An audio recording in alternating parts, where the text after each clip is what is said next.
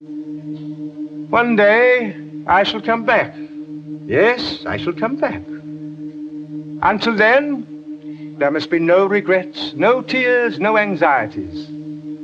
Just go forward in all your beliefs.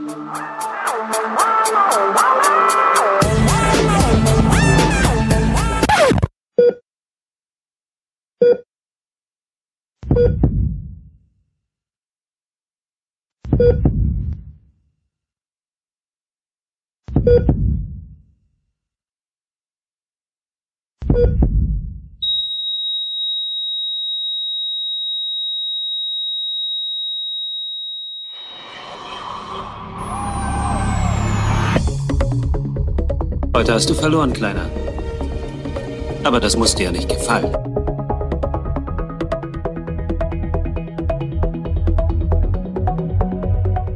Es kann nur einen geben.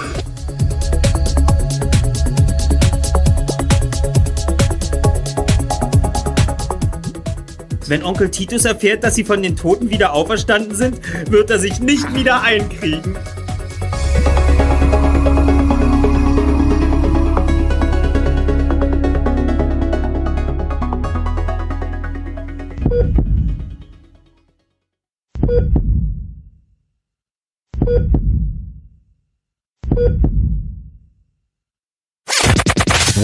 To the Shock 2 podcast, your program for video games, comic books, movies, and much more.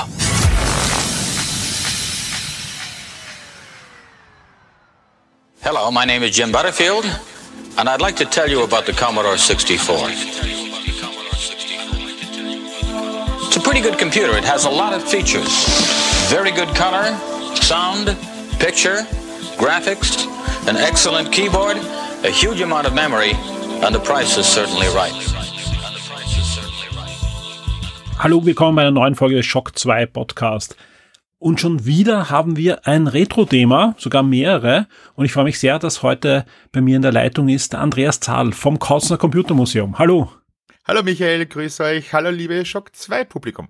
Schön, dass wir wieder miteinander reden können. Das, was wir jetzt aufnehmen, und das hat einen guten Grund, das wird dann während des Schocktobers äh, aufschlagen. Warum? Ja, der Kautzner, das Kautzner Computermuseum hat ähm, die ja, Patronanz, würde ich mal sagen, über einen Tag im Oktober übernommen. Es gibt auch ein schönes Gewinnspiel, was da zu gewinnen gibt. Und ich kann jetzt schon sagen, das ist eine Bombe. Ähm, das verraten wir euch am Ende dieser Sendung.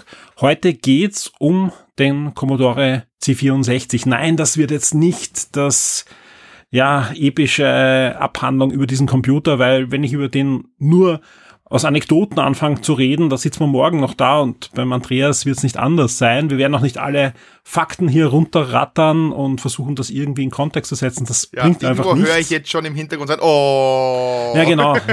Wow, wir haben uns extra zehn Stunden freigenommen. Nein, also wir, wir visieren circa eine Stunde an, äh, wollen vor allem über zwei Spiele wieder reden. Ja, wir haben ja schon angefangen, da über neue Spiele zu klassischen Konsolen und Computern zu plaudern. Und das wollen wir heute fortführen über zwei Spiele, zwei Spiele, die auch schon mal im Podcast erwähnt wurden. Ich glaube, in Gesprächen mit dir. Oh ja, ja. Das eine ist Eye of the Beholder am C64, was mind-blowing ist und nicht minder spannend. Das ist das zweite Spiel. Und das ist auch ein Thema, das wir im Oktober sogar noch einmal haben werden. Da haben wir nämlich gleich zwei Sonic the Hedgehog Gewinnspiele, aber um das geht es heute nicht, aber es geht um Sonic. Es geht nämlich um die C64 Version von Sonic. Super ähm, ja, grau, nicht äh, lizenziert, aber von Sega, bitte widersprich mir, im Moment noch geduldet oder kann man den nicht mehr runterladen? Nein, ist sogar mit voller Absägung von Sega. Wahnsinn. Also wie gesagt, ist einfach der Unterschied äh, zwischen Sega und ähm, ich sag mal Mitbewerbern ähm, die, die freuen sich über diese Huldigung, die da auf dem C64 passiert ist und sagen sich nicht, oh Gott, die, die bringen am C64 Sonic raus, äh, da, da, da schwimmen uns jetzt die Millionen über Millionen weg, ja. Die ganzen C64-Leute kaufen sich das dann nicht. Genau, mehr. vor allem die C64-Leute, ja, ja, ja. ja. ähm, sondern äh, die freuen sich wirklich über diese Huldigung und so viel darf verraten sein, man darf sich freuen. Ich habe jetzt im Vorfeld der Sendung das Spiel auch nicht durchgespielt, weil das ist wirklich umfangreich, aber zumindest angespielt und ich war angenehm überrascht. Vor allem, ich habe mir zum Vergleich auch kurz vorher auch nochmal die Master System Version angesehen und das ist schon echt alle Achtung, was sie da rausholen aus dem C64. Genau. Wir haben diesmal zwei Spiele, die eigentlich beides Ports sind, die ohne Lizenz quasi da sind. Äh, Im äh, FTP Holder, dass es nie für den C64 gab, da, das auch nicht von Westwood irgendwie abgesegnet worden ist. Äh, und da, darum wird es auch nie legal rauskommen, genauso wenig Sonic. Also beide Spiele gratis für alle C64-Freunde, äh, die es auf dem Emulator spielen. Für die reale Hardware braucht man ein bisschen eine Erweiterung, aber da kommen wir später dazu. Genau. Das Spannende ist, ja, das Ding, ja, Andreas hat schon angesprochen, man braucht ein bisschen Erweiterung, aber in beiden Fällen ist das jetzt nicht Voodoo-Erweiterung, sondern es sind eigentlich nur sehr, sehr einfache Erweiterungen, die da verwendet werden und die auch, wenn man sich überlegt, was da passiert, überaus logisch äh, sind. Also es geht hier nicht drum, wie, wie oftmals sonst, dass mir da ein Modul reinsteckt, wo eigentlich ein anderer Computer drauf ist und, und das läuft dann eigentlich auf dem Modul und der C64 wird dann nur verwendet, um das Joybed abzufragen. Nein, so ist es eben nicht. Das werden wir dann auch noch genauer erklären. Das Arge ist, beide laufen einfach auf diesem C64, der veröffentlicht wurde 1982. Und das ist halt echt ein Wahnsinn, ja. Ja, 40 Jahre sind da schon ins Land gegangen, sogar ein bisschen mehr. Und, und das ist halt ein, ein Wahnsinn, dass dieses Ding nicht nur noch überhaupt funktioniert, sagen wir ganz ehrlich, ja, ich weiß nicht, ja. was eine PlayStation 4 in 40 Jahren machen wird. Ich tippe mal auf, es wird nicht mehr funktionieren. Aber äh, die Dinge funktionieren noch, sogar ziemlich, ziemlich robust und ziemlich gut. Und die Dinge zaubern Sachen auf dem Bildschirm im Forum, ein eigenes Topic, der Vino und auch andere posten da immer wieder Demos und, und neue Spiele, die da entstehen, wo ich mir, das kann doch nicht am C64 laufen. Oftmals läuft das sogar ohne Erweiterungen dann noch drauf. Mhm. Man darf nicht vergessen. Ja. Pi mal Daumen, ein Megahertz, ja, nicht Gigahertz, ein Megahertz Mal, ist, ja. ist also je nachdem NTSC oder PAL, NTSC 1,23, 0,023, also 1 circa, ja, oder 0,985. Genau, ein bisschen mehr als ein Eizahl mehr, wie man so schön in Österreich sagt, ein Eizahl mehr als ein Megahertz und bei der PAL wäre es ein Eizahl weniger, das, weshalb warum? die PAL-Spiele auch immer ein wenig langsamer laufen. Genau, warum ist das einfach die Abtastrate, wissen wir eh, das war ja damals noch ein Thema, äh, das war eben dieser, dieser MOS-Chip, dieser Prozessor, Warum da so viel drauf ist, das liegt natürlich an dem, vor allem an den zwei Spezialchips, die da entstanden sind und die damals einfach ihrer Zeit oftmals weit voraus äh, waren. Seine war der VIC 2 für, für die Farben und für die Sprites und für die Grafik und vor allem, und das ist, ähm, das ist mir eigentlich erst bewusst worden, auch in der Konsolredaktion, in den Gesprächen mit unserem Grafiker, der ja bekannterweise auch ein Soundstudio gehabt hat,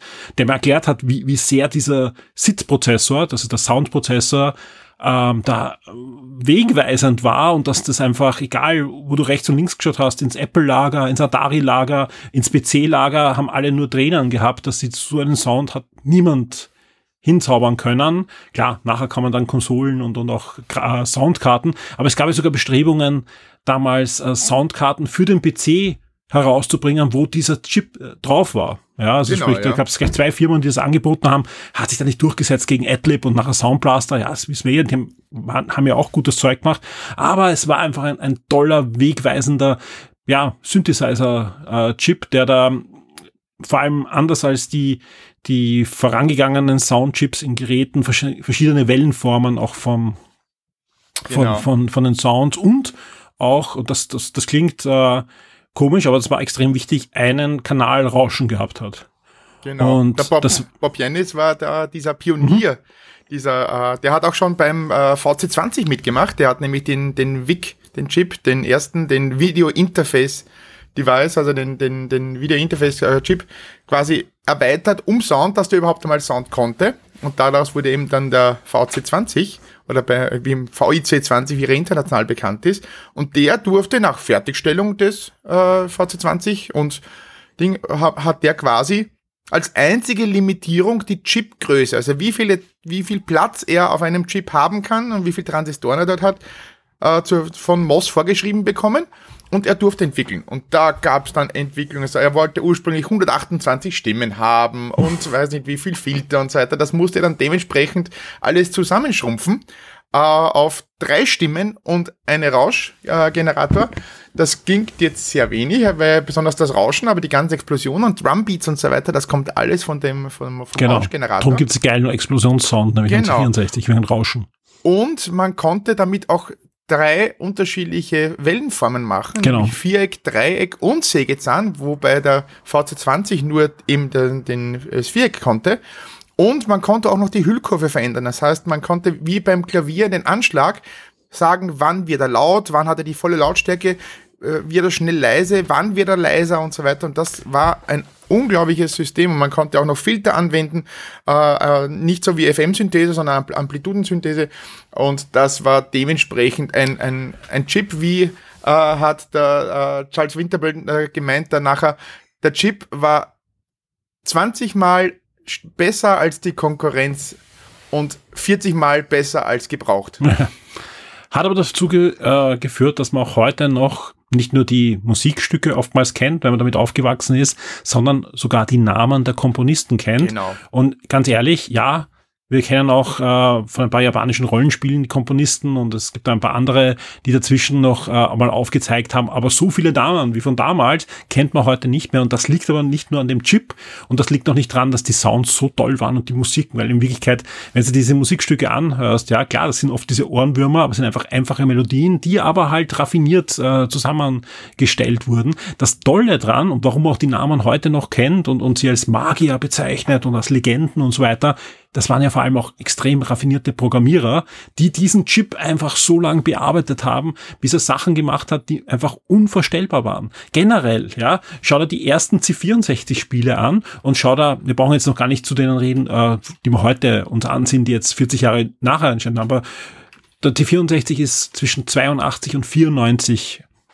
gelaufen. Ja. Und wenn du dir Spiele anschaust, die so 82, 83 erschienen sind und dann schau dir Spiele an, die 86 oder 87 entstanden sind, ja, das fühlt sich an wie ja fast zwei Konsolengenerationen dazwischen, also damals, ja.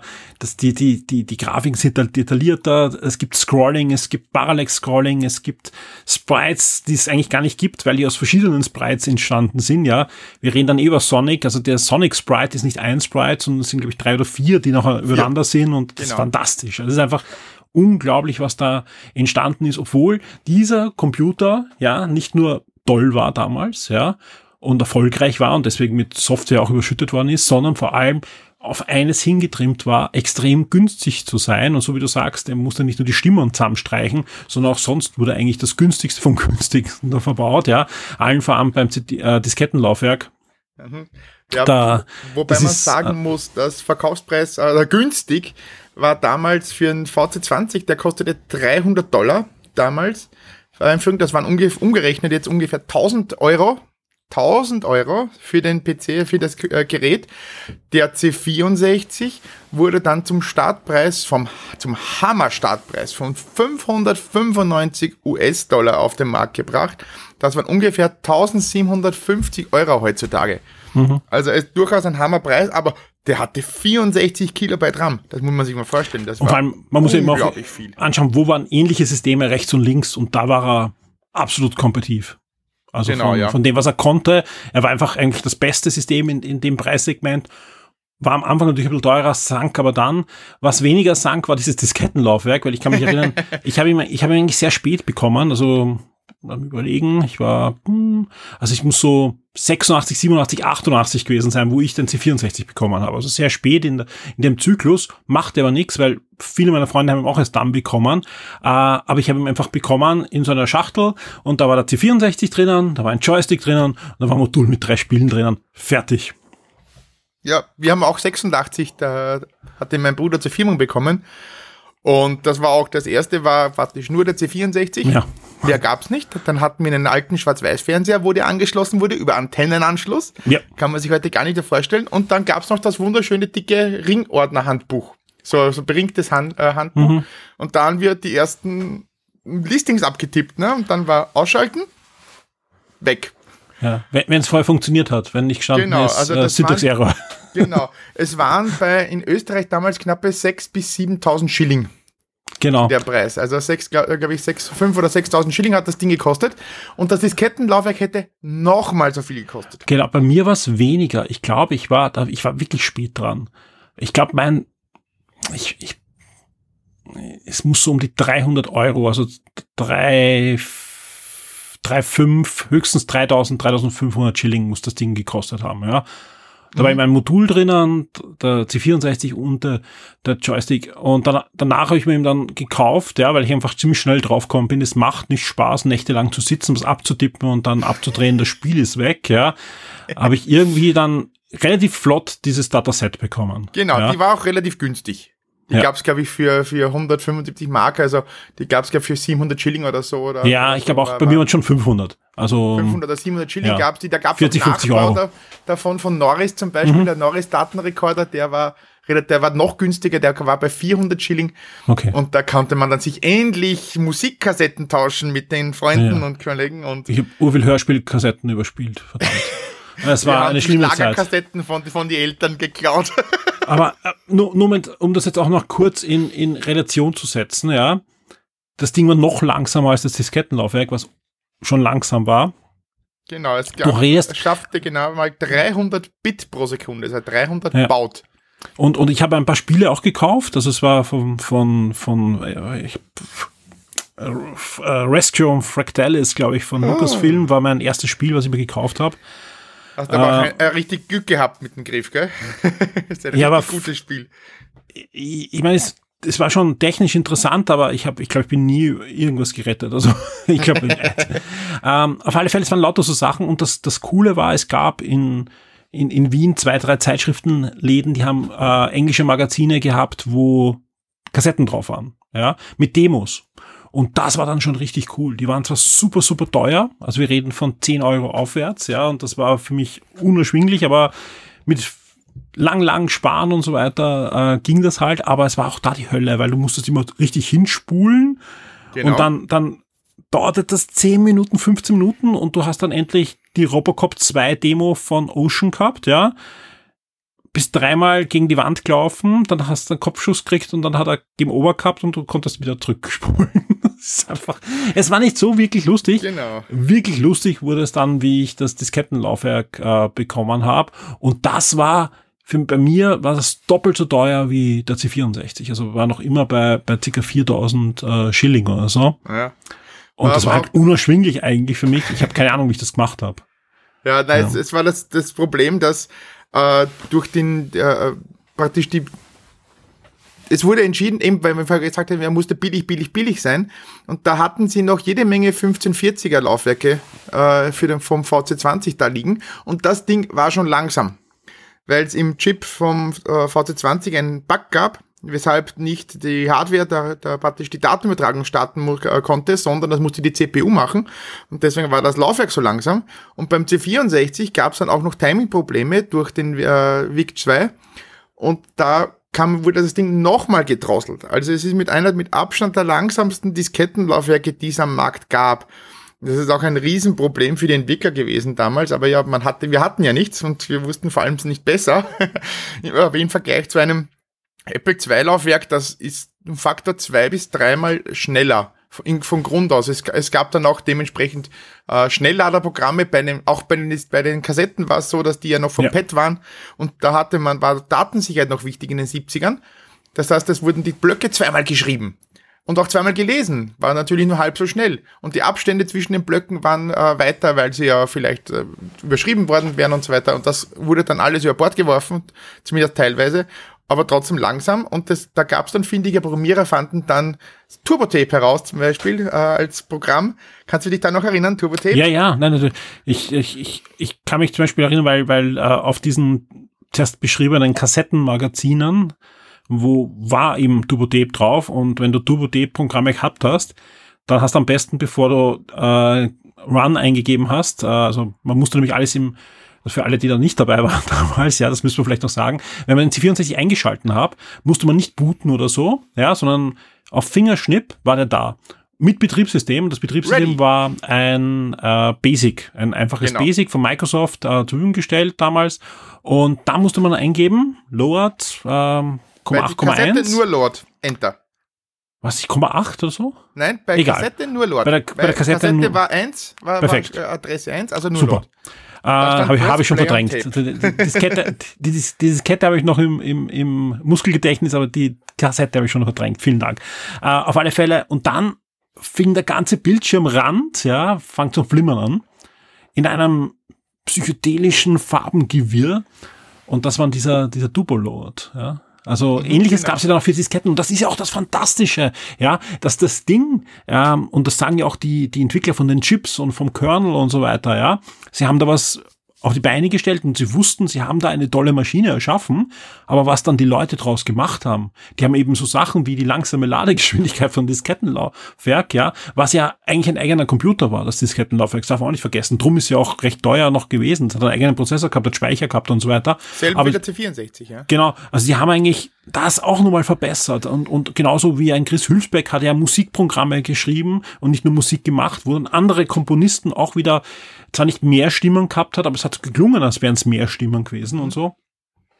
Also das war schon, war schon eine wilde Zeit, wo du einfach, wenn du gut programmieren konntest, dann konntest du so lang gegen die Kiste treten, bis die halt Sachen gemacht hat, die am Papier eigentlich unmöglich gewesen wären. Drum gibt's ja auch auf dem Ding Doom.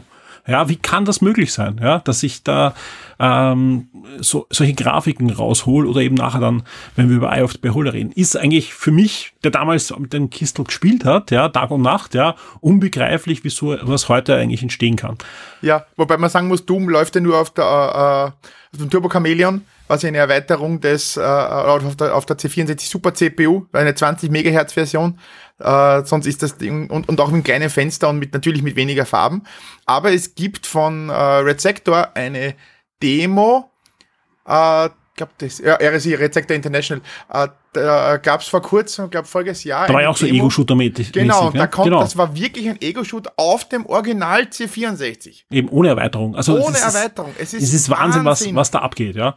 Und, und das ist, das ist halt für mich noch immer spannend und darum freue ich mich auch, dass ich immer wieder drüber reden kann und und und äh, das ein bisschen auch ja auch für die ein bisschen lebendig machen kann, die damals eben nicht vor, vor solchen Kisten gesessen sind. Genau. Und, und diese Faszination ein bisschen, bisschen da zu transportieren.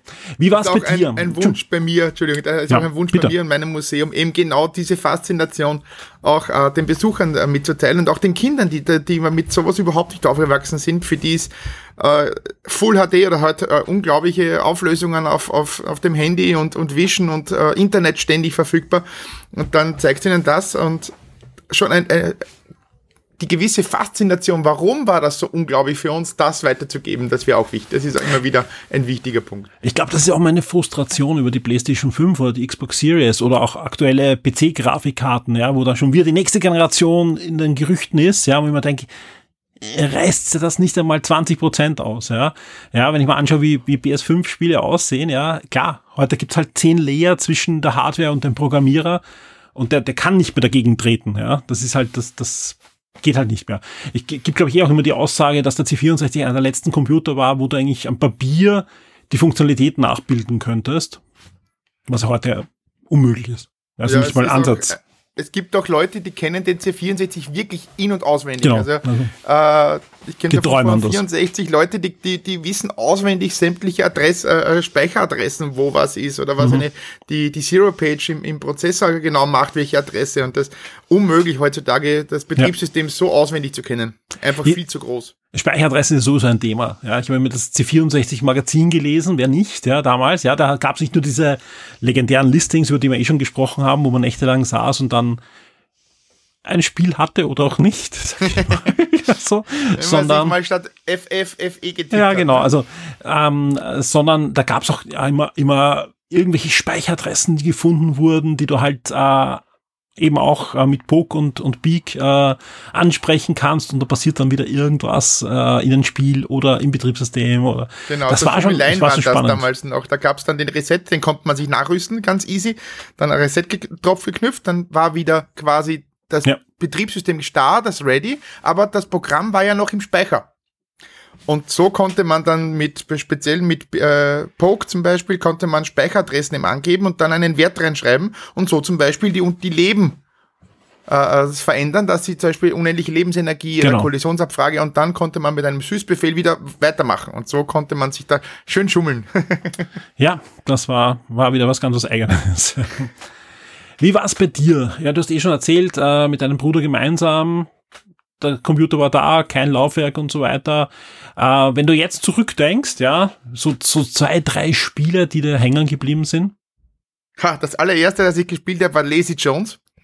Das weiß ich noch ziemlich gut. Äh, bei Lazy Jones äh, sieht man quasi ein, ein Stockhaus mit ziemlich vielen Zimmern äh, im Querschnitt von, von Freitag. Man sieht also die Türen und so weiter von den Stockwerken und einen Lift und so weiter. Und da muss man herumlaufen und in den verschiedenen Türen so Minispiele mhm. äh, äh, machen. Ne? Und, und dazu gab es dann immer Musik und so weiter. Das habe ich sehr viel gespielt. Äh, von ansonsten bleibt mir natürlich Whistball auf jeden Fall in Erinnerung. Das habe ich geliebt. Allein schon die Musik von Martin Galway äh, gleich am Anfang, die ist der Hammer. Die ist wirklich immer noch der Hammer. Die höre ich immer noch gern. Und ich habe es damals geschafft. Das war das war eines ein, ein, unserer Originalspiele sogar. Die hatten wir auf Kassette original. Und das habe ich auch durchgespielt, weil einer der wenigen Spiele war, die ich damals ohne Tricks und, und Hilfen durchgespielt habe. Da war ich wirklich lange am Werken. Kann ich mir vorstellen, ja. Ja, ansonsten Paperboy natürlich und Manic Mansion und Zack McCracken. Meine zwei großen Lieblinge äh, der Lucas Adventures, besonders Zack McCracken hat es mir angetan ja, und das Soundtrack ist einfach ja. immer noch Hammer. Ja, verstehe ich, verstehe ich. Ist, ist bei mir nicht anders, ja. Also generell so, es gab ja einige so Adventure, auch, auch Abseits, ja, äh, Mörder und Mississippi. Ich glaube, da hast du sogar ja. einen Blog-Eintrick äh, äh, geschrieben, genau, oder? das habe ich da genau. original hier stehen, ja. Also wie gesagt, äh, unbedingt im, im Forum oder auf der der Webseite des Couch Computer Museum nachschauen. Es gibt jede Menge äh, Blog-Einträge. Also wer sagt, boah, der Michael, der podcastet so selten mit Andreas, ja, da gibt's viel mehr, ja, nämlich über viele seiner Schätze äh, gibt's da schöne Blog-Einträge zum Nachlesen. Sowohl bei uns im Forum als eben auch bei ihm auf der Webseite. Und da gibt's einen Eintrag, darum habe hab ich mich auch wieder dran erinnern können. Das habe ich auch gern. Aber es ist auch so ein Spiel, wo ich jetzt zugeben muss, ich habe das nicht mal ansatzweise irgendwie ähm, ja zu Ende gebracht oder oder Ding, aber es hat mich total fasziniert. Es war generell, ich habe total viele Spiele gehabt, die hätte ich gern verstanden. so, ja, so. Liegt natürlich Anleitungen immer weg. Oder, ja, die, die sind immer verloren gegangen. Genau, ja. ja, ja, der Hund, der Hund, die Hunde, ich, alle ich, gefressen. Ich kann, ich kann mir nichts sagen, am C64 hatte ich wahrscheinlich so fünf Originale, ja, plus das Modul, was dabei war. Beim Amiga dann schon deutlich mehr, aber ich hatte genau. auch wirklich viele, viele Freunde, Bekannte, die hatten kein einziges Original damals und wir hatten mhm. auch kein, kein, kein, also ich weiß nicht, ob ich kein schlechtes Gewissen hatte, das weiß ich nicht, ja, aber oftmals, du hattest doch gar nicht den Zugang zu diesen Originalen. Also selbst wenn ich jetzt zum Computerhändler gegangen wäre oder... Dann waren dort fünf Stück vielleicht ja, oder drei. Oder in, in Wien, in Wien schon, da hat schon welche gegeben mit, mit 100, sagen wir mal, ja. Mhm, bei uns aber, Land nicht. Aber du, du hattest halt Zugang zu und das jetzt nicht übertrieben, Hunderten, ja, wenn nicht Tausenden Spielen, ja. Und das Arge, ja, äh, dadurch, dass das auch mein erster Computer war, das war ständig was Neues. Mhm, ja, ja, Es war ständig was, was ich noch nie in meinem Leben nur ansatzweise gesehen habe. Klar, ich habe schon mehr als ein Abschießspiel gehabt, ja, aber dann gab es halt wieder ein Abschießspiel aus der isometrischen Perspektive und eins so Pseudo-3D. Grafikbomber wie IO. ja eine Oder, unglaubliche Grafik. Zwar war schwer, aber ein wunderschönes Spiel auch. Ja, ja, also es waren einfach um, also das, es wird ständig irgendwas Neues und auch äh, im Zack McCracken, ja, allein das kannte ich vorher nicht, ja, also mhm. so ein, ein spielbarer Film, so wirkte das für mich, ja. Mhm. Und, und das war schon, das war eine, schon eine wilde Zeit, wo man ständig eigentlich ein neues Genre kennengelernt hat, ja, ja. und ständig sich begeistert hat und auch natürlich ausgetauscht hat am Schulhof, ja, da ist er wieder der berühmte Schulhof. Genau. Ähm, und, und erzählt hat, hast du das schon gesehen? Ja, und, und dann, ja, ich habe jetzt äh, Goals and Ghosts, ja, und schau dir das mal an, das schaut fast aus wie ein Amiga, ja, und, und das sah ja wirklich viel besser aus als Ghosts and Goblins am, am T64, genau. weil es auch ein paar Jahre später kam, eben das, was ich zuerst erzählt habe, die Spiele sahen am Schluss ähm, ganz anders aus. Und allein, wenn ich jetzt schon gesagt habe, es sieht aus wie ein Amiga, da gab es ja noch ein paar Leute schon im Schulhof und so weiter, die hatten einen Amiga oder einen SD oder äh, einen, einen äh, MS-DOS-PC natürlich schon, ja. Und da sahen die Spiele schon deutlich besser aus, ja. Aber trotzdem, und das war das, das war jetzt nicht, weil wir da irgendwie die, die, die coolen waren, ja. Wir waren Nerds, waren ja, Nerds sprich, wir waren nicht, die, wir waren nicht die coolen, ja. Ähm, trotzdem war das kein Problem, weil es einfach so viel gab. Und, und selbst der mit seinem super teuren PC war uns um den Sound noch neidig. Ja. ja oh ja, den waren sie immer neidig, ja. ja. Also klar, das hat sich dann auch geändert, aber da, da hatte ich dann schon Amiga und so weiter. Also auch da war es ja auch, der Amiga hat ja auch am Anfang urgut mithalten können mit den Mod-Sounds äh, gegenüber Soundblaster, die ja nur MIDI hatten. Ja. Also das war, das war ja noch so ein, so ein ein, ein Gleichgewicht, äh, der, der, der, das war besser. Und du wusstest natürlich, der PC mit seiner Festplatte und mit seinen, der, der ist schon cooler. Ja, das wusstest du natürlich im ja, Hinter, Festplatte war ein, ein Argument, ja. Ja. und spätestens mit VGA war es dann vorbei. Ja, ja klar. Das ist, ähm, aber, aber das Spannende ist ja, ich, ich glaube am Schluss sogar PC, äh, Festplatten für einen C64 haben wir ja genau. so einen horrenden Preis, ja. Ja, also falls ihr wer zu Hause ja. hat und nicht mehr braucht, hier im Museum. Hallo, ich würde sie sofort nehmen. Ah, genau. und, und, zum Thema noch Raubkopien. Ja. Also ich hatte als Kind keinerlei äh, Gewissensbisse diesbezüglich. Das kam erst, als ich dann äh, selbst berufstätig war mhm. und Lehrling war und mein eigenes Geld verdient habe. Da habe ich mir dann eigentlich fast nur mehr Originalspiele gekauft. Also da habe ich dann wirklich komplett umgeschwenkt und habe Originalspiele gekauft, weil ich die auch lange gespielt habe. Und ein, die Siedler am Amiga war einfach super. Das wollte ja. ich unbedingt spielen. Und also am Amiga, am Amiga hatte ich auch wirklich viele Originale. Also das war einfach, das war für mich auch, auch vor allem hast du dann schon gelesen, es war ja, bei Amiga war ja auch schon die Zeit, wo, wo du dann gewusst hast, okay, das kaufen echt nicht mehr viele. Und, und wenn, wenn du es jetzt nicht kaufst, dann gibt es keinen Nachfolger und es war ja oftmals dann auch so, ja. Ja, aber Palion, sage ich nur. Ja, ein, ein, ein, schmerzhaftes Beispiel natürlich, aber auch sonst, die Lucasfilm Adventure gab es dann nicht mehr und, und das war alles schade.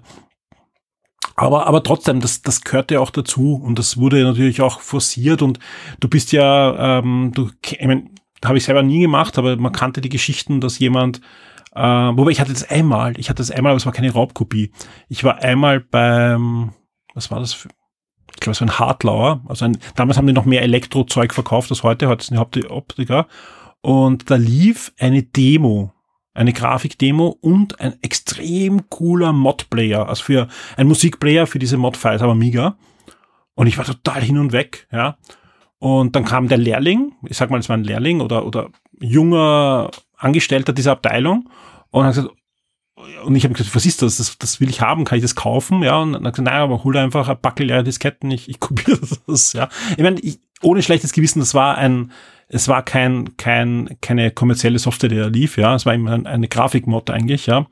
Aber das ging halt auch manchmal mit kommerzieller Software, dass die, die Leute zum Quelle laden oder so gingen und, und kopiert haben. Ja. Ja. Also was man so aus Geschichten hört, ja. Aber ganz ehrlich, habe ich nie gemacht, ja. Bei mir lief das hauptsächlich über Tausch am Schulhof. Genau, ja, ich hatte da auch eine Adresse in Wien. Dem habe ich dann äh, Disketten, also so eine 10er Packung Diskette oder 20 Packen äh, mit Geld drin Aha, okay. äh, zugeschickt und dann gehofft mit einer Liste, die hätte ich gern. Und dann kam dann nach einer Woche oder so dann ungefähr das Paket zurück. Und das war auch ein junger Kerl mit, mit glaube ich, auch 15 Jahren oder so. Den habe ich dann einmal auch äh, persönlich getroffen bei einer Übergabe in einer U-Bahn-Station, wo wir die Ketten getauscht haben dann. Vor Gericht Zeugenaussage. ja. Und ja, ich, also das war. Jetzt auch, äh, auch hier, ähm, so sollen ja auch Softwareunternehmen entstanden sein, hört man. Ähm, der, der Punkt ist, beim C64 habe ich echt, also da, da war ich nur im Schulhof unterwegs, da habe ich nie, nie irgendwie Geld drüber wachsen lassen oder so. Aber, aber klar, da gab es ja dann immer mehr eine Industrie, die natürlich dafür auch für Schaden gesorgt haben. Kann man nicht mhm. anders sagen. Der Markt war aber so groß, dass viele trotzdem gut davon gelebt haben. Ja, muss man dazu sagen, ja, der ähm, C64 hat sich Millionen Mal verkauft, war, war super erfolgreich und keine Sof kein Softwareunternehmen konnte da irgendwie vorbeigehen an dem, an dem Teil. Das war, mhm fast ja, weltweit, also war weltweit der meistverkaufte Computer, wirklich der meistverkaufte Computer, ähm, ein paar Jahre lang. Also das, egal, übergreifend, über alle äh, Computergruppen hinweg, war der C64 der meistverkaufte Computer. Äh, aber es gab natürlich Regionen wie zum Beispiel Japan, wo er zwar vorhanden war, aber jetzt nicht so sonderlich erfolgreich. Also da, da gab's äh, die, die MSX-Computer zum Beispiel, die haben da ordentlich Parole ge gehalten. Aber dafür hat der C64 ja auch dafür gesorgt, dass, glaube ich, die MSX äh, kaum in den Westen kamen. Das stimmt, ja. Also das war schon so ein, auch ein Gleichgewicht des Schreckens irgendwie. Aber Raubkopien gehören zu C64 dazu. Da braucht man ja, gar nicht herumdiskutieren. Ein, ein, Punkt dazu. Ja, ja es ist leider. Ich, ich glaube, ich glaube, er hat zur Verbreitung extrem beigetragen. Und also umgekehrt auch. Also die es, Kopien, also das Commodore einfache, wusste das sehr wohl. Die haben auch ja. selber teilweise die, die es, es, gab natürlich auch Module für, wie du schon gesagt hast, die wurden teilweise von Commodore-Mitarbeitern gecrackt und auf Diskette weitergegeben. Ja. Also selbst die haben das gemacht, weil äh, Jack Dremel war immer äh, wie hat äh, El Carpenter das, das gesagt, für Jack Tramiel zählt keine Software, die er nicht angreifen kann. Ja. Und darum, also als, äh, Commodore hat sich immer nur als Hardware äh, äh praktisch äh, Produzent gesehen und da, der wollte Gemüter verkaufen. Wie macht man das? Indem man Software, dann schlussendlich äh, die Leute Software halt kopieren. Woher sie das haben, war völlig uninteressant äh, für Commodore, weil sie waren ja selber nicht Produzenten von Software. Genau. Aus, aus, dieser, aus dieser illegalen Szene ist halt auch vieles entstanden dann. Also wie gesagt, wenn man sich anschaut. heutzutage quasi. Eben, aus der Demo-Szene sind ja wieder viele Entwicklerstudios, gerade in, in nordischen Ländern entstanden. Genau, ja, ja. Angefangen von DICE bis anderen Dingen. Das waren ja alles eigentlich äh, Demogruppen. Ja, was die halt sonst gemacht haben, will ich gleich wissen. also das, das, das ist ja da entstanden, weil einfach du, du musstest ja, wenn du so ein Spiel cracken willst, ja, wenn du so ein Demo erstellen willst, bräuchtest du ja enormes technisches Wissen. Ja, mhm. eben, wie das immer wieder beim Dagegentreten vom Chip, ja. Und, und, und so ist das halt auch entstanden, dass, dass die, da ist viel Gutes auch entstanden. Und, und noch dazu diese ganze Jugendszene, die da rundherum entstanden ist, ja. Also gerade gerade auch dieses, dieses Sharing, was ja auch im Internet dann für für gute Sachen, aber auch eben für, für negative Sachen gesorgt hat, das ist ja eigentlich auch da schon entstanden. Man hat halt dann diese Ketten getauscht und, und nicht die, die Datenpakete. Und da geht es jetzt gar nicht nur um, um illegales Tauschen, sondern geht es ja auch um Ideen wie, wie Wikipedia oder so, wo man einfach sagt, es muss für alle zugänglich sein. Genau. Und das, das sind die Wurzeln eigentlich da in den, in den 80er Jahren gelegt worden, glaube ich, schon in diesen Bei den Cracker Groups, ja. Die ja. kleine, kleine Vorspänne gebaut haben, um zu weisen, wir waren die Ersten. Und aus diesen kleinen Vorspenden ist dann praktisch die Demoszene schlussendlich aus der Taufe gekommen. ja, wie gesagt, wir könnten noch urlang über den ja, äh, C64, äh, C64 reden. Das ist einfach äh, ein, ein, ein Hort. Äh, wir werden auch nicht zum letzten Mal äh, drüber reden. Eben, wie gesagt, wir haben ja schon in diversen Retro-Podcasts bei uns das immer wieder zum Thema gehabt. Ja, Du hast es schon angesprochen. Das Besondere ist, du hast sowohl Disketten gehabt, du hast sowohl Disketten gehabt, wenn du Laufwerke gehabt hast und wenn du nichts gehabt hast, konntest du zumindest die Module verwenden. Und hinten ist ein Modulschacht, man muss sich vorstellen, wie beim Mega Drive, NES und so weiter, einfach ein Erweiterungsschacht, wo du diese Module hineinstecken kannst. Und da gab's, das, das habe ich auch jetzt erst beim Recherchieren rausgefunden, recht viele.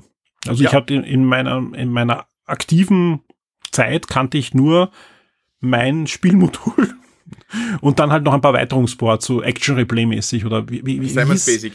Genau, also einfach so verschiedene Basics gab's und dann eben dieses F F Final Cartridge, Cartridge hat's geheißen. Final ne? Cartridge, ja. Genau, wo du halt so einen, eben den Freezer hattest, das wurde auch überall beworben und das konntest du auch kaufen bei manchen Fachhändlern.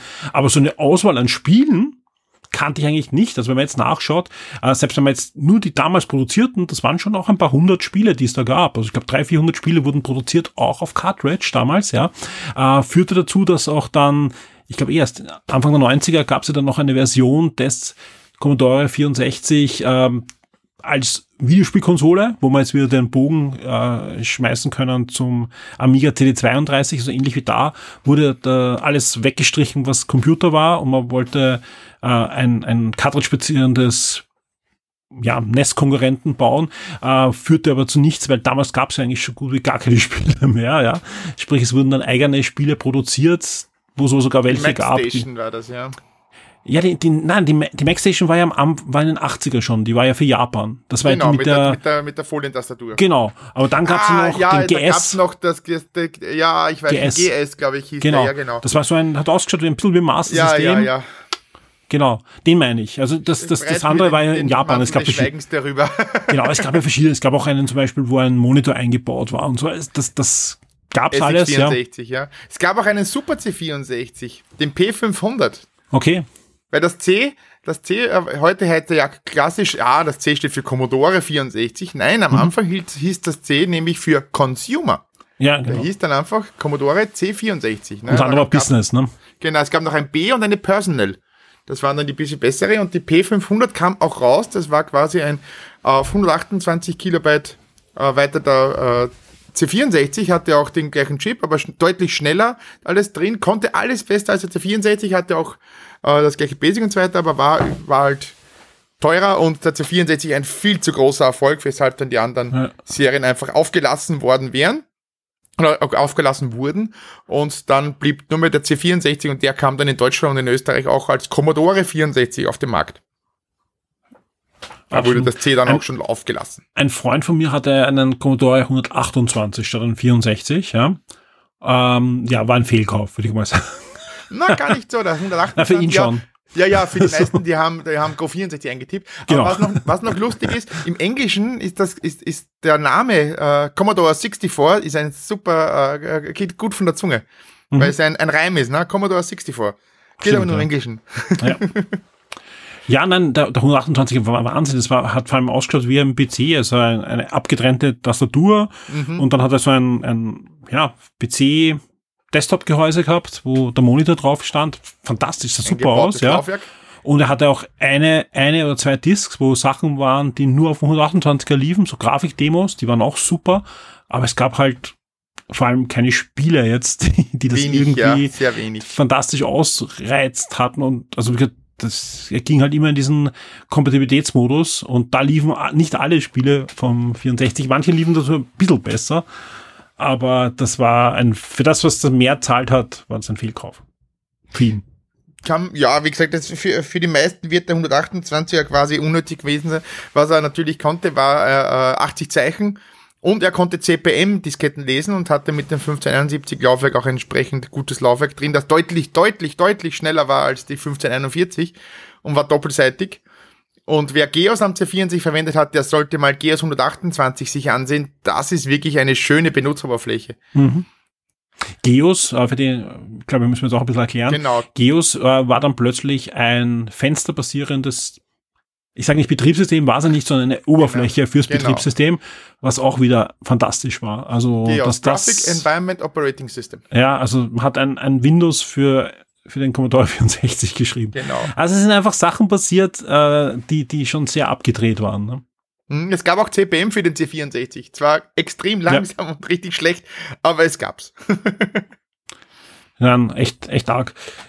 Ja, ich würde sagen, dann, dann machen wir jetzt den Bogen zu den zwei Spielen, über die genau. wir heute reden wollen. Äh, vorher würde ich aber sagen, äh, reden wir kurz über das Gewinnspiel. Das würde mich jetzt richtig gut passen. Okay. Ähm, der Andreas hat mich angeschrieben und hat gesagt, hey, wollen wir nicht äh, beim Schocktober einen Tag äh, Krauzer Computermuseum machen, wo ich an der Stelle auch wieder sage, schaut's da unbedingt hin, ja, die Webseite verlinkt man natürlich, ja, ähm, mit Vormeldung kann man da vorbeischauen und, und ich, ich sage nur, viele Museen hätten eine wahre Freude mit den Schätzen, die dort sind. Also wie gesagt, unbedingt mal vorbeigehen und vor allem ihr könnt vieles von den Sachen auch ausprobieren mit dem Andreas. Genau, alle Computer, die das hier stehen, laufen auch und sind frei zugänglich ist schon eine, eine extrem feine Sache, dass wir sowas in Österreich haben und dass du das da hegst und pflegst. Auf alle Fälle hat er mich angeschrieben und gesagt, wollen wir nicht da und äh, du hast auch einen sehr, sehr schönen Preis, der einfach besser nicht passen könnte. Genau, weil es gibt zu gewinnen einen Commodore C64, original einen schönen Brotkasten, plus ein Spielmodul und zwar die C64 Super Games. Das Modul gab es da äh, mit drei Spielen drauf, äh, gibt's dazu. Weißt du, welche Spiele das sind? Es ist äh, äh, Colossus Chess äh, und noch zwei. Jetzt weiß ich es aber nicht auswendig. Ich kann aber im Hintergrund äh, ganz rein zufällig. Ich glaube, das ist nämlich genau das Modul, was ich damals hatte. Es war ein Fußballspiel drauf. Ja, genau. International Soccer ist dabei. Und dann noch irgendwas mit Abschießen. Glaube ich. Ähm, Irgend so was ein Autorennen. Ich weiß 64 nicht mehr. Super Games Cartridge. Genau, die Super Games Cartridge. Colossus also, Chess, International Football und Silicon Cyborgs. Ja, genau. Leute, das ist, also eigentlich ist das auch die Gedächtnis Michael Furtenbach, erster Computer-Gewinnspiel. genau, die gibt zu gewinnen für jeden äh, Schock Patreon. Genau, also ihr könnt auch äh, Steady sein, ja, also mit Vips, ja, also egal ob Patreon oder, die Vips natürlich. nein, ist kein Problem, ja, du hast, du hast recht, die meisten sind ja auch auf Patreon. Und was ihr machen müsst, ja, das findet ihr im Gewinnspiel. Und sobald äh, dieser Podcast online geht, im Oktober wird es auch das Gewinnspiel geben. Und da steht dann drinnen, was äh, die Vips machen müssen, dass sie einen echten 40 Jahre alten oder 38 Jahre alten, weiß nicht, wie, wann der gebaut wurde, ähm, C64. Also ist kein C64 Mini, ist kein Nachbau. Das ist the real thing, ja, den wir da verlosen. Genau. Und ich kann mich nur tausendmal bedanken beim Andreas, dass wir da sowas Tolles verlosen können, was einfach perfekt passt zu diesem Podcast, ja. Ähm, man könnte fast glauben, wir machen einen Podcast wegen dem Gewinn. Ist vielleicht auch ein bisschen wahr, aber es ist einfach fantastisch. Aber lassen Sie jetzt über die Spiele reden und äh, auch da gerne ähm, äh, ausbessern. Theoretisch, äh, die beiden Spiele gibt es ja wahrscheinlich auf Modul, die würden da auch laufen, oder? Auf jeden Fall, ja. Die zwei ha habe ich auch ausgetestet. Also der, der Computer läuft, den habe ich natürlich vorher getestet und auch gereinigt und so weiter. Also der, der läuft wie ein Eins. Und äh, wie gesagt, wir kommen auch gleich dazu, welche Erweiterungen dann nötig sind. Ja. Aber grundsätzlich, äh, der C64 läuft, ja. Perfekt. Gut, mit was wollen wir anfangen? Äh, wenn wir den vorher den 128 erwähnt haben, würde ich sagen, fangen wir mit Eye of the Beholder an. Mhm. Der hat nämlich äh, durch die, äh, bei Verwendung des 128 ein paar kleine Extras und da können wir dann gerne äh, drauf noch eingehen. Das würde gerade gut passen. Eye of the Beholder ist ein Spiel im Dungeon Dragons Szenario. Ein Spiel von niemand geringer als Westwood, die nachher Command Conquer und so weiter gemacht haben, aber eben auch Rollenspiele gemacht haben mit Dungeon Dragons Setting. Mhm. Erschien 1991 für den PC und auch den Amiga ein bisschen später im Jahr. Und ich. Und 94 für SNES e und Mega CD, wenn ich nicht irre. Ich glaube, Game Boy Advance gab es auch sogar. Und am Lynx, oder? Oder war es der Ankündigung, kam nicht? Aber ich, ich hatte mal das, hatte ich das Modul? Nein. Aber ich gab, es gab eine Version, ich weiß nicht, ob die rauskommen ist, aber am Lynx ist das umgesetzt worden. Egal.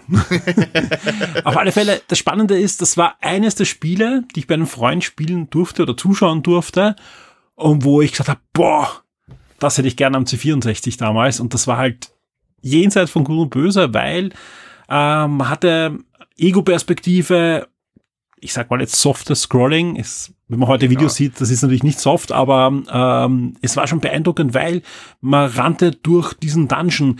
Äh, genau, es ist ein Dungeon Crawler und für alle, die es vielleicht noch nicht wissen, äh, es ist ein Dungeon Crawler aus der Ego-Perspektive und man läuft immer so so kachelweise weiter, ne? Kann genau. links und rechts drehen und, und auch äh, bewegen aber es ist halt rundenbasiert. Das Ganze. Wer, wer Mega Drive Shining in the Darkness gespielt hat, das ist auch das gleiche eigentlich. Ist genau, genau das gleiche in, im, im Shining-Universum von Sega. Auf alle Fälle ein fantastisches Spiel, hat gute Wertungen bekommen, äh, hat zwei Fortsetzungen bekommen, hat ein paar geistige Nachfolger erst jetzt äh, in den letzten Jahren noch bekommen, also da hat man noch immer was. Und vor einigen Jahren haben sich da mehrere Entwickler zusammengetan und haben gesagt, wir wollen das für C64 umsetzen und und, und haben dann auch eine Demo veröffentlicht, die schon mal fantastisch aussah, aber wo noch viele gezweifelt haben, dass das nur ansatzweise irgendwie möglich ist, ja, und ob das wirklich echt ist, weil man darf nicht vergessen, wenig Farben hat ein C64 und das sah verdammt nah an der Amiga-Version aus, was man da zu sehen bekommen hat. Manche Sachen waren sogar besser optimiert als die Amiga-Version. Genau. Also begonnen hat das der Andreas Lassern. Äh, der hatte 2003 die Idee, da eine Umsetzung zu machen. Der ist auch begeisterter FTP-Holder-Spieler und auch D&D-Spieler und wollte das für eine C64 umsetzen.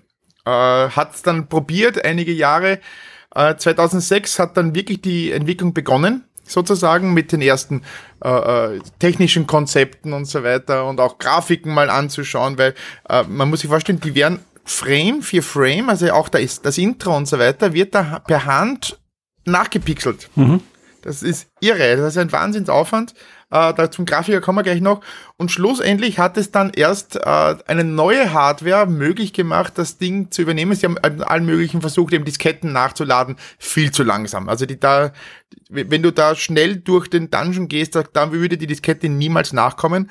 Äh, und so haben sie dich dann auf das Easy Flash eingeschossen. Das Easy Flash ist eben ein Modul, das im äh, Modulport auf der rechten Seite Platz findet und wo man äh, wo Speicherplätze äh, drauf sind und die kann man dann am C64 beschreiben. Und das Modul bietet eben äh, die Möglichkeit, dort Daten schnell aus und in den Speicher des C64 zu laden. Und genau das machen sie sich zunutze. Und so funktioniert das. Das heißt, man kann, äh, man, man lädt das auf das Modul, startet das und dann geht's ohne, ohne Ladezeiten weiter. Das also, am, wenn ich es richtig verstanden habe, am Prozessor und so weiter oder am Grafikchip ist nichts verändert worden, Nein. sondern das einzige, was eigentlich da optimiert wurde, wurde die Ladezeiten. Also genau, sprich, das Datenschaufeln in den genau. Speicher. Genau. Das war das einzige Problem, an, an dem sie praktisch gehangen sind. Und äh, wenn man sich dann das, das Intro mal ansieht, also der Oliver Lindau, äh, ein guter Bekannter von mir, der äh, in der Szene auch unter Veto bekannt ist, äh, V3TO geschrieben, der hat die Umsetzung gemacht, der ist ein, ein äh, Kenner der Szene sicher bekannt, der hat da wirklich jedes Frame einzeln nachgepixelt, hat das verschönert und so weiter. In 13 Monate hat das gedauert, äh, bis er die, die Grafik dann durch hatte.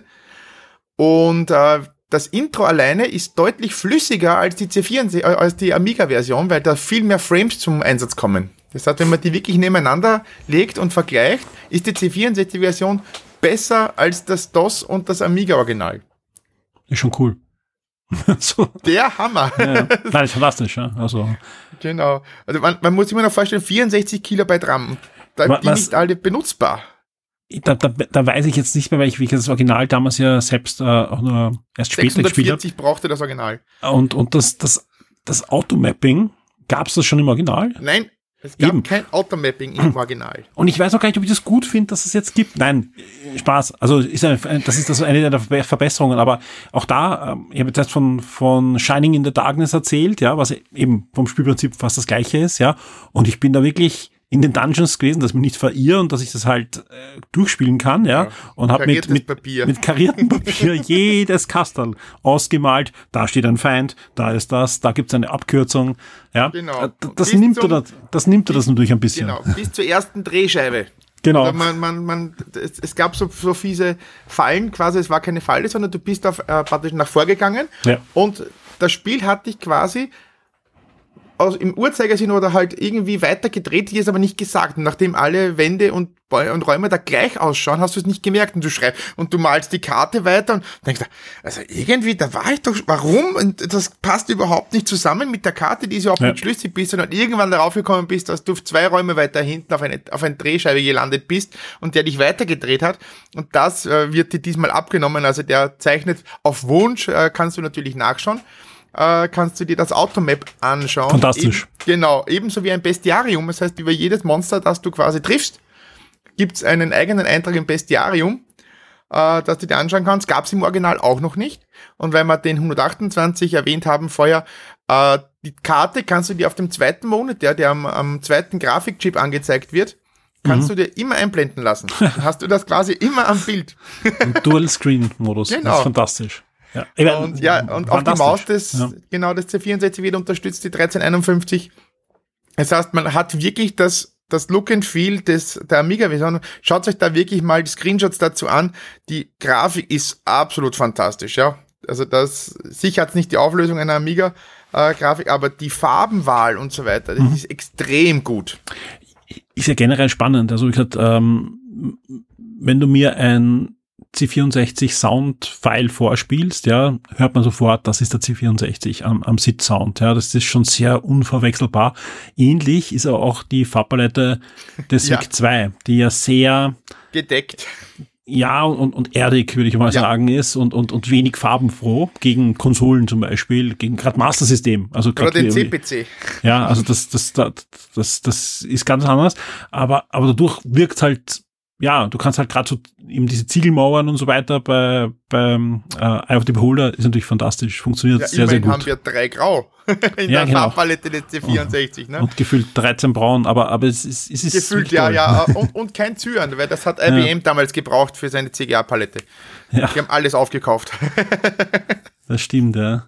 Nein, aber der, der Punkt ist einfach, dass, dass ähm, da, da, einfach eine ganz unverwechselbare Grafik ist und trotzdem sind sie so nahe dran am Amiga. Das ist, ja. das ist schon sehr beeindruckend, sage ich mal. Absolut, ja. ja. Also was da geleistet wurde bei der Umsetzung dieses Spiels äh, äh, intelligent verbessert worden ist.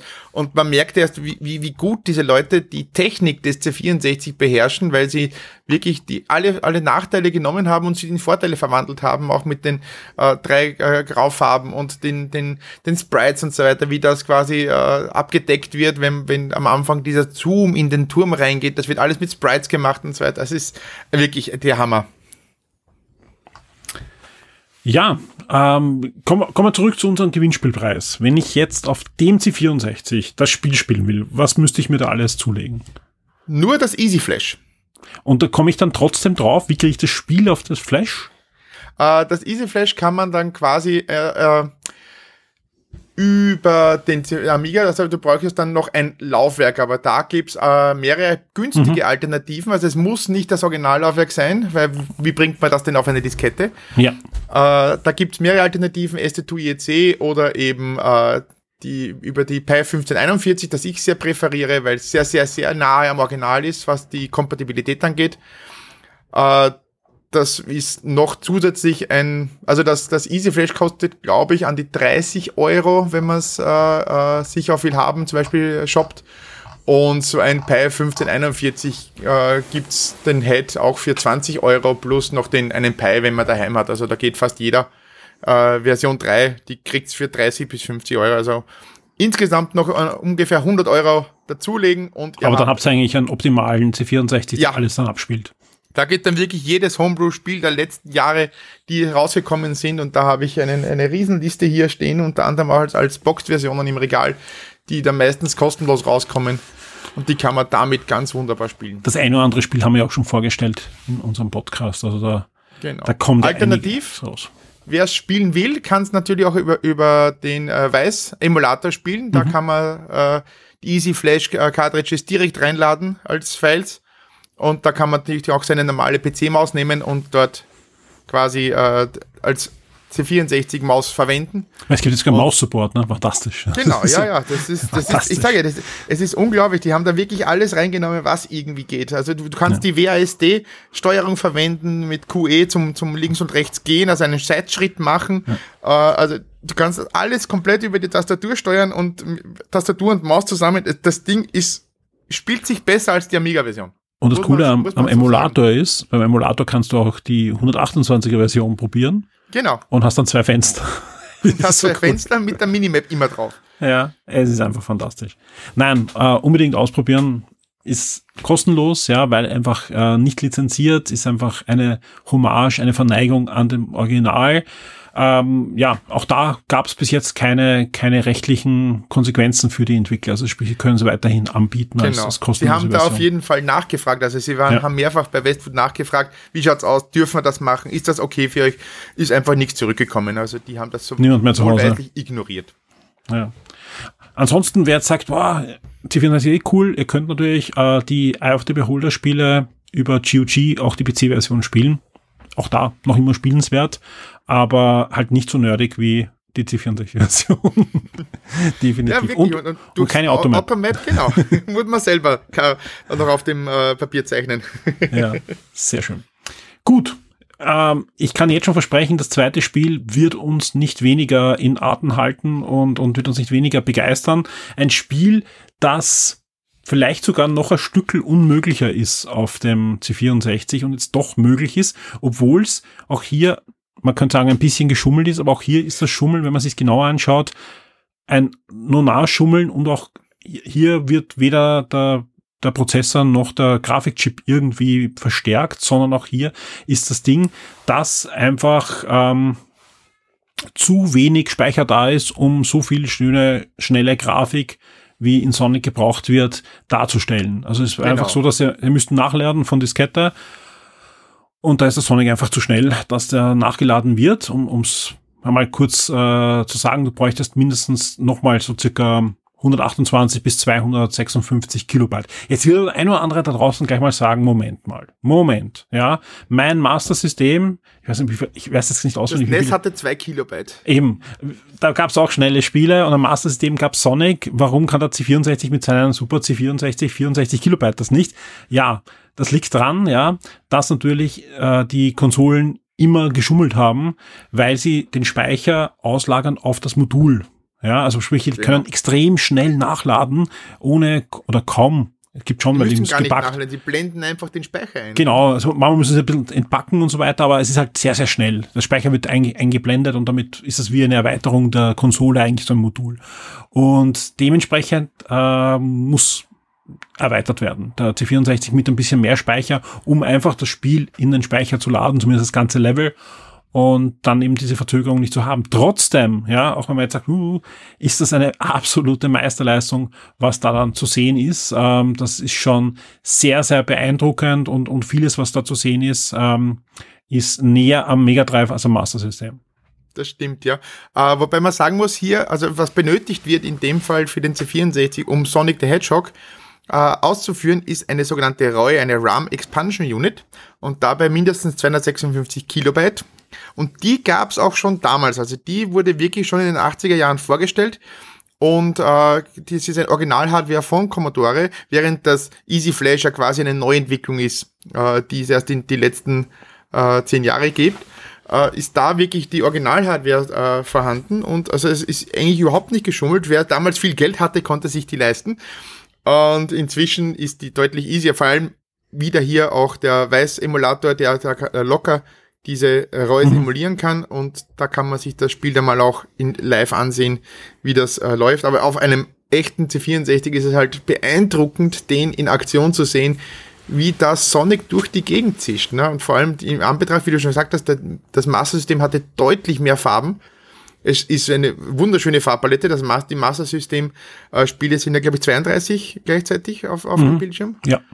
Und im Vergleich zu den äh, 8 des C64 ist das halt ein Riesenunterschied, aber da hat auch wieder Oliver Linder mit, äh, mitgemacht bei dieser um Umsetzung, die in dem Fall von Andreas Wager pro äh, programmiert worden ist. Und die beiden haben das wirklich äh, schön hingebracht, äh, Sonic da auf dem C64 hochleben zu lassen und, und in einem Affenzahn wie gewohnt von Sonic. ja, das ist fantastisch. Vom Soundtrack angefangen, der hier in, in bester Sid-Manier erklingt, als ähm, auch eben grafisch. Vier Sprites, zwei High-Res-Sprites, äh, zwei Multicolor-Sprites bringen da einfach was auf dem Bildschirm, was eigentlich nicht geben darf. Und das ist schon, das, also ich bin, ich bin echt, ich habe kurz vor der Sendung äh, im Emulator gespielt mit Competition Pro, also mit dem USB, mit der USB-Version. Und, und ich habe es echt nicht glauben können.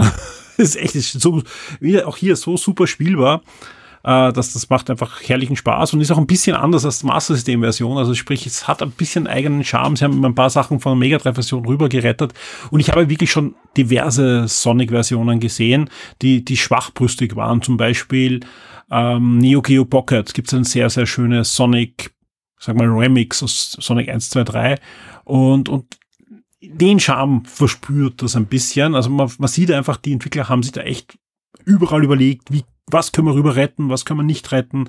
Wenn wir es nicht können, wie können wir das ersetzen, können wir was eigenes einfügen und so weiter. Ja, und das ist einfach ein vollwertiges Sonic. Es ist genau, fantastisch. Es ist sehr viel Liebe reingeflossen. Ja. Das merkt man an allen Ecken und Enden. Äh, die C4, also die PAL-Version läuft auf dem Standard C64. Beim NTSC kommt es zu ruckeln manchmal. Mhm. Äh, wer einen 128 hat, hier wieder der 128, der kommt auch mit NTSC problemlos zurecht. Sehr cool. Nein, ist, ist ein, ein, sogar die Bonus-Levels gibt's, also ist echt fantastisch. Also. Ja. Sehr, sehr cool. Ja, ähm, ich, ich, ich weiß gar nicht, was ich da noch äh, dazu fügen kann, außer schaut euch das an. Also ihr braucht keinen T64, äh, ihr braucht keinen was auch immer, sondern es reicht einfach ein, ein Standard-Emulator, genau. den es an jeder Ecke eigentlich auch gibt und, und wo ihr einfach mit den Einstellungen ähm, das, das locker spielen könnt. Also das ist überhaupt kein Problem. Geht auch mit einer, ich habe es ausprobiert kurz mit einem Xbox-Pad, aber dadurch, dass, äh, ich meine, es funktioniert wirklich gut. Also es soll gar keine große Kritik sein. Also ihr könnt auch super mit einem Xbox-Pad oder mit PlayStation-Pad genau. oder was immer spielen. Aber, da, aber mit vier Wege natürlich. ja, nicht nur das, sondern mein Hirn äh, sucht dann immer die Taste zum Springen. Stimmt, ja. ja. Und, und es gibt, es gibt ja auch ähm, Spiele, die sogar moderne Spiele, die das sogar Mappen, anbieten. Ja. Äh, Sonic will ich aber auch gar nicht, weil ich will ja auch wissen, wie sie das umsetzen, ja, weil äh, das, das die 64 hat standardmäßig nur einen Action-Button am genau, Joystick gehabt.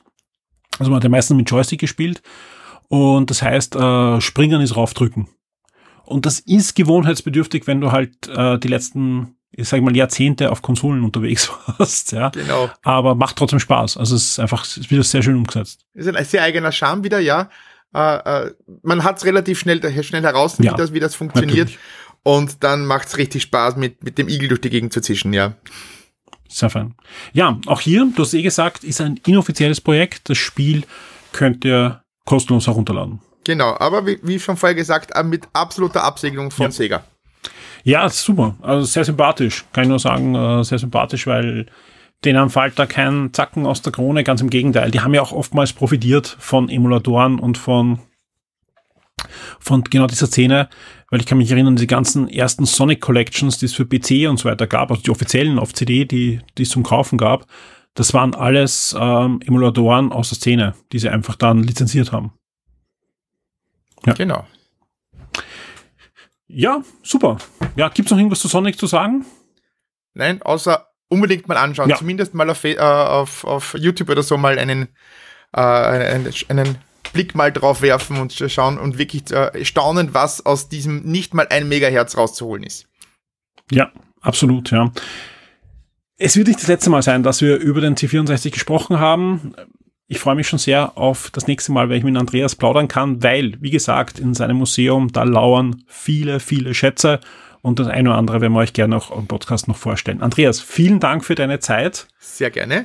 Und ja, ich, wir, wir können ganz ehrlich sein, wir nehmen das ein bisschen vorm Oktober auf. Weil ich muss ja ein bisschen Content produzieren. Vor dir steht eine anstrengende Game City. Da gibt's genau. einen Stand. Also es bringt jetzt nichts, wenn ich sage, geht's hin, aber das steht eh im Forum und werden es auch noch ankündigen. Genau. Ähm, auf alle Fälle, ich drücke dir jetzt schon die Daumen für die Game City und freue mich, dass wir uns dann beim Live-Podcast auch wieder sehen. Und euch da draußen, vielen Dank fürs Zuhören. Ich hoffe, es war nicht zu konfus. Ich habe bei solchen Themen immer das Problem, dass mein Kopf explodiert. Ich sag's ganz ehrlich, weil ich, mir fallen tausend Sachen ein und, und ich tue mir schwer, dass ich dich ausreden lasse, weil mir ständig was Neues einfällt. Ja, Aber ähm, ich hoffe, es war einigermaßen ein roter Faden drinnen. Wenn nicht, gerne in den Kommentaren schreiben, ob wir das nachreichen. Genau. Ich versuche auch möglichst viel zu verlinken, also wo ihr Informationen findet.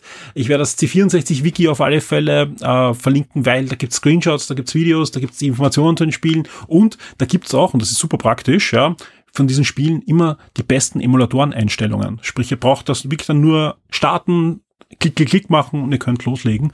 Und das ist eine gute Sache, darum werde ich das auf alle Fälle auch verlinken. Das ist eine Passt. tolle Sache. Andreas, danke euch da draußen. Auch, ja, bis zum nächsten Mal. Tschüss. Don't let the technical stuff frighten you. It's only there to make everything work. Programming can be most of the fun. Why else would somebody stay up until 3 o'clock in the morning cursing and then claim the next day that they had a wonderful time? I hope you've enjoyed the little time that we spent together. Stay with it. You're only really beginning to appreciate the things that you can do.